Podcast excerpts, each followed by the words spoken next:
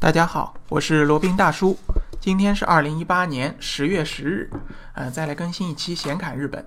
今天想讲一个比较实用的话题啊，那希望最近去日本，特别是北海道旅行的小伙伴有福了。那因为上个月呢，北海道胆震地区发生了大地震，对于当地的经济啊，特别是北海道的观光事业造成了重创啊。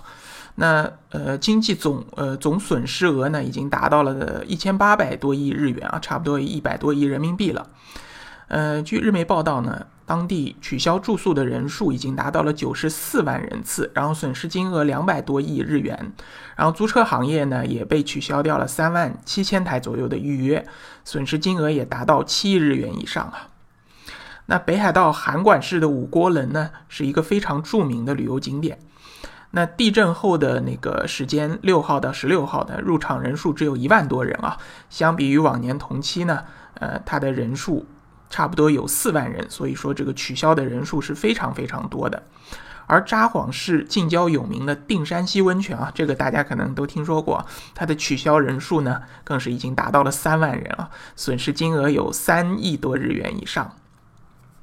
呃，因为北海道它属于一个风光秀丽，然后人口不是那么稠密的一个地方，然后加上离呃我们国内又比较近啊，飞过去大概也就三个小时左右，它所以它的观光人数啊是随着到日本观光的大陆游客一起来增高的，然后去年呢达到了历史新高啊，呃到北海道观光的人数达到了五千六百万人，呃这个当然是包括全世界所有人啊。呃，中国游客的数量没有统计，我我这边是没有去查一下，但相信也是非常高的。那现在呢，基本上北海道已经度过了震后这么一个恢复恢复期啊，但是呢，因为这个对于它北海道当地的这个恢复以及基础建设的恢复，呃，基础道路、观光设施的这个重建，并没有一个特别清晰的一个印象，所以很多外国游客啊，呃，都有一些顾虑啊，所以说他们就把。去北海道旅游观光的这个计划就给取消或者延期了，那对于北海道经济呢是非常大的一个打击。所以说呢，日本政府就决定出来这个帮北海道一把啊，他就制定了一个新的政策，决定拿出一百五十三亿日元，差不多是九亿人民币的预算来对北北海道的旅行进行一个补贴。补贴方案还是非常给力的啊，它不不光是对于。外国游客会有补贴，对于日本本土的游客也是有补贴的。那本土游客这个就不讲了。对于外国游客呢，它最多补贴五晚上的住宿费用的百分之七十。那每晚的补贴上限呢是一千二百人民币。那我们按照五晚来算，呃，一千二，那最多的话呢就可以补贴六千人民币。这个金额还是非常可观的啊。举个例子来说，就比如说那个一位游客，呃，我们就叫他小 A 吧，到北海道，假如要旅行那个一周左右的时间，那住宿五晚，每晚的住宿费用呢是两万日元，那他可以获得多少补贴呢？就来乘一乘啊，两万日元乘以五五晚乘以五，再乘以百分之七十的补贴，那就相当于七万日元。按照现在的汇率呢，那就是四千两百人民币左右。那本来他要花十万日元，现在只需要掏这个三万日元，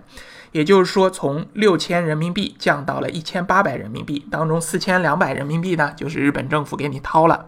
所以说这个力度是非常非常大的。而且不光这个优惠，不光体现在呃住宿方面，在旅行方面也有也有优惠的啊，就特别是在这个航空。就是日本国内的航空公司，两大航空公司，呃，全日空和日本航空呢，都已经对于在日本国内的航线以及在北海道道内的航线进行了一个优惠的活动。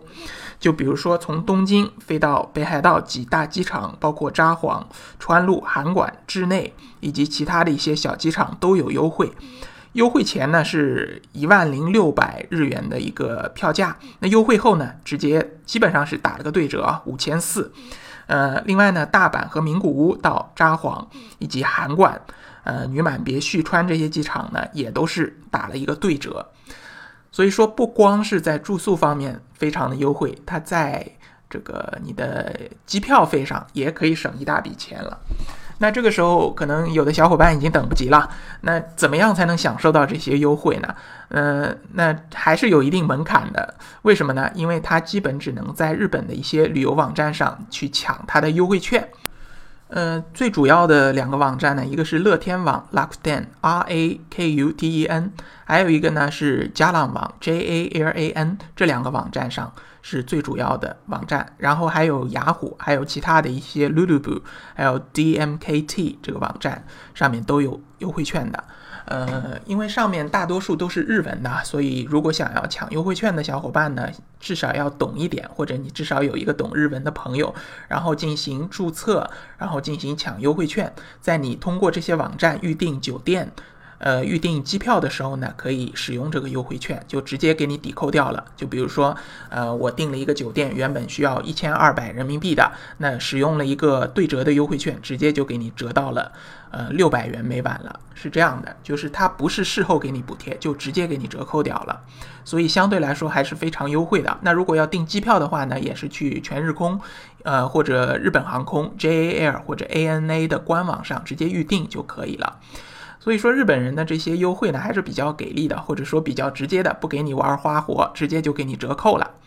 那如果近期有去日本，旅行计划的小伙伴呢，可以考虑一下北海道，因为呃，罗宾本人也是非常推荐北海道这么一个观光景点的。个人认为呢，日本的景点有两个地方是最好玩的，就是一南一北。南面呢就是冲绳岛，北面北面呢就是北海道。所以如果有计划的话，可以去考虑一下，因为不但是价格方面比较便宜，而且呢，它的风光也是非常值回票价的啊。OK，那。